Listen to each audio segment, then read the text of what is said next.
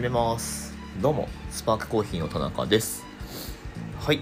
今日は12月 27? 違う。あれ？待って。12月12月28かな今日。えー、っと、うん、今日は27なんで28日ですね。水曜日でございます。はい。2022年あと数日ということになりますけれども。昨日あれですね。このポッドキャスト600回目放送でしたね。はいまあここまで来ると特に600回だから何か特別な内容ってわけでもなしに昨日何話したっけ？あロロスター焙煎機の話か。えー、まあまあそんな感じなんですけど。はい。まあとりあえずやめる気ないので今のところこのまま続けていこうかなという感じです。うん。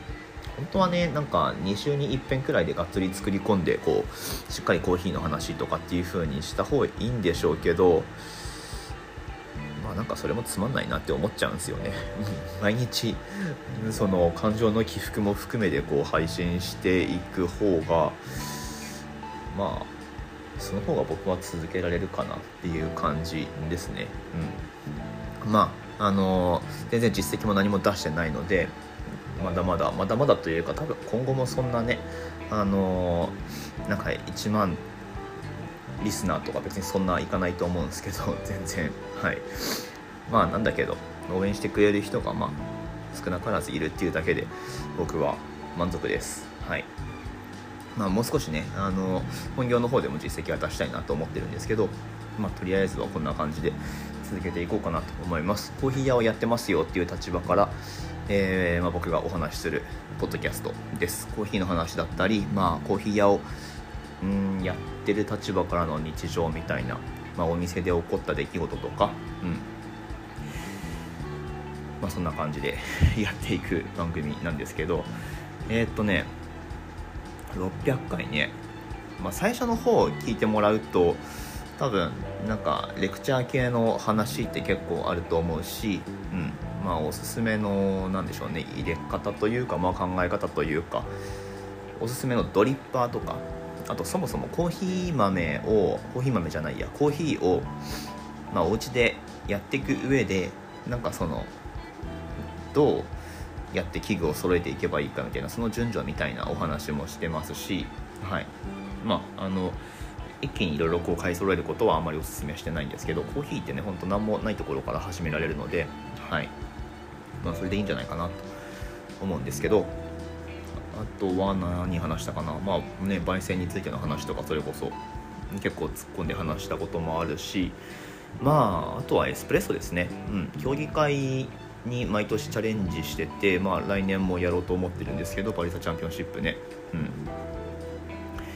とかまあ、それに関するお話とかバリスタチャンピオンシップに関して言えば、まあ、僕は何だろうな、まあ、日本国内でも有数のチャンピオンシップウォッチャーでもあるので、はい、なんていうかその文脈で語れる部分は結構あると思います。チャンピオンシップのその変遷とかね、うん。えー、まあ競技者としてチャレンジしてるのはまあ近年なんですけど、うんまあ、競技者っていう立場になったからこそ話せることとかもあるしまあそういうのを面白がっていただければ。あとはまあ競技出てほしいっすね。コーヒーやってる人がもし聞いてるんであれば聞いてますか？バリスタの人。多分聞いてんだよなこれな。うん。JBC はねまあ他に大会がなかったからっていうのもあると思うんですけどえー、だって240人くらいいたんでしょ？出場者前は。まあ、今60人くらいですからね去年。去年の。60何人中21位とかって、まあ、すげえ微妙な感じではありますけど。まあその出場者に対してはそうだけど。スコアで言ったらそんな34点の差だと思うんだよな。テクニカルのあそこさえ良ければみたいな。あのそれを思い出すともうなんかすごい悔しい気持ちにまたなってくるんですけど、はい、味では勝ってたと思うんだけど。まあまあいいんですけど。まあ競技会ね、僕がなんか情報発信当事者としての情報発信することでチャレンジしてみようかなって思う人が出てくればいいなとも思うし、うん、まあまあコーヒーに関してはそんな感じですかね。もっともっとこうあの話題は多岐にわたるんですけどなんかニュース読みとかやったこともあるし、まあ、ニュース読みぐらいだったら続けてもいいかなと思うんですけどなんか僕やる必要全然ないなって思うのはあのマス商品のレビューね。うん。やんないですね。だって僕が普段飲まないもん。あの缶缶コーヒーとか。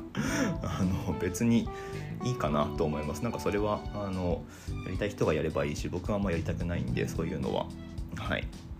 まあコンビニコーヒーはね普通にこう日常生活でたまに飲んだりもしますけどまあそのくらいかな。なんかうん。ですね。はい。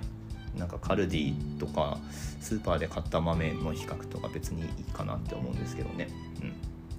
まあそういうのは YouTuber がやればいいですよ。はい。えー、ということで、まあ、一応コーヒーの話をする番組なんですけど最近ね何考えてるかな？うんまあ今今今で言ったらもう、まあ、さっきボルダリングやって帰ってきたんですけど今年最後のボルダリングだったんですけどまああのずっとここ2ヶ月くらいずっとチャレンジしてる課題が落とせずに、まあ、今日も無理だったっていう、まあ、それでちょっと気持ち悪い感じで今年終わるみたいなね結果になっちゃいましたけどうん。いやまあでもちょっと今日少し突破口は見えた感じですね、うん、今までやってたやり方があのそのボルダリングの登り方のなんか動きのことをそのままムーブって言ったりしますけどちょっとねあのなんか難しいムーブで最初入っちゃってたみたいで僕そういう癖があるんですよね。なんか多分そのルート決めた人が想定したムーブじゃない動きであのいつもやっちゃうっていう多分そういう悪い癖があるんでしょうけど悪いのかな、まあ、それはそれでなんかねあの一つの持ち味にできればいいなとも思うんですけど楢崎選手とかそんな感じですもんね。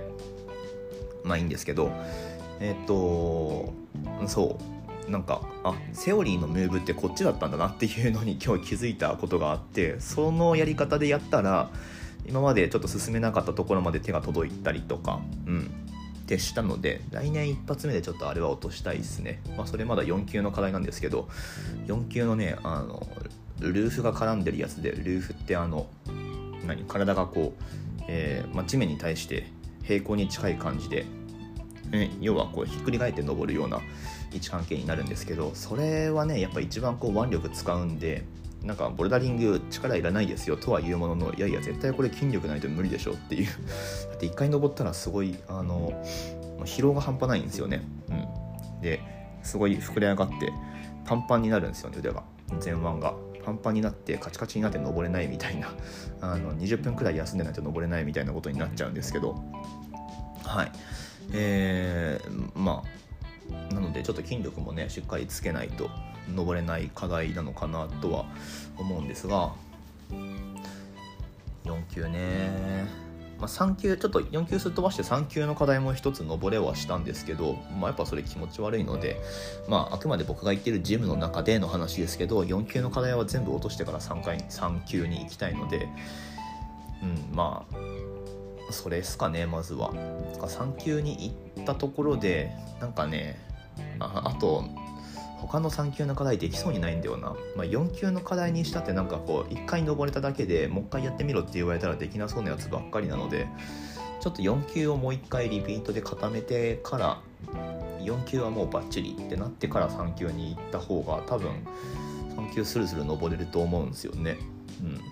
なので、まあ、まあ基礎固めじゃないですけどちょっとそういう少し時間使って焦らずにやっていこうかなって思いますね。うんまあ、ボルダリングの方は別になんかとりあえず競技出る予定とかないですけど、まあ、出られるレベルまでなれればいいなとは思うけど別に焦ってもしょうがないので、はい、ちょっと時間かけて、えー、まあ、上級者に近づいていこうかなとそんな感じですかね。うんまあ、家でえー、自分でできる筋トレとかはしつつ。筋トレはね何がしかメニュー決めてまああのメニューを変えつつ毎日やってますね。毎日やってるとここ1年でなんか体変わった気がするんだよなやっぱな。うん。まあ全然あのひょろいんですけど僕って。なかなか体重ね増えなくて、えー、まあ、少し完食するようにはしてるんですけど。はい。うん。まあその辺りですかね。体しっかり作って結局それがあの、まあ、お店やっていくってことにもつながると思うし体が資本っていうのはそういうことですからね。はい。まあ、そんな感じでちょっとマッチョなコーヒー屋引き続き目指してやっていこうかなと 思います。なんかそういうのを好きな人集まってくればいいなとかうん思うけどなかなか伝わんないですね。ほんとねあの見せ方下手くそなんですよねスパークコーヒーね。まあしょうがないですね。これは。なんか分かりやすいことをやろうとも別に思わないし。はい。分かってくれる人は絶対いるはず。うん。とか言ってるからダメなんだろうか。まあいいんすけど。そんな感じです。はい。今考えてること。結局なんだっていう。うーん。まあボルダリングがもっと強くなりたいとか。えー、筋肉つけたいとか。あそそれ結構大きいかもしれないですね、まあ、今やってきたばっかだからっていうのもあるけど、まあ、もちろんそのお店の売り上げもうちょいあの取りたいっていうか取らなきゃやばいみたいなところはありますけどはい。あの皆さんぜひオンラインの方稼働してますんで年末年始もですねオーダー入れておいていただけますと幸いでございます。結局それでまとめるっていうね、うん。まあそんな感じで、えー、12月28日水曜日の放送でございました。皆さんお仕事納めでしょうか？どうなんでしょうか？はい、えー、良いお年をっていうにはまだ早いんだよな。毎日更新一応してるのでまあまあ年末年始ねとかく忙しくされてると思いますけれども休みつつコーヒーでリラックスしつつ頑張りましょう。ということでまた次の放送でお会いしましょう。終わります。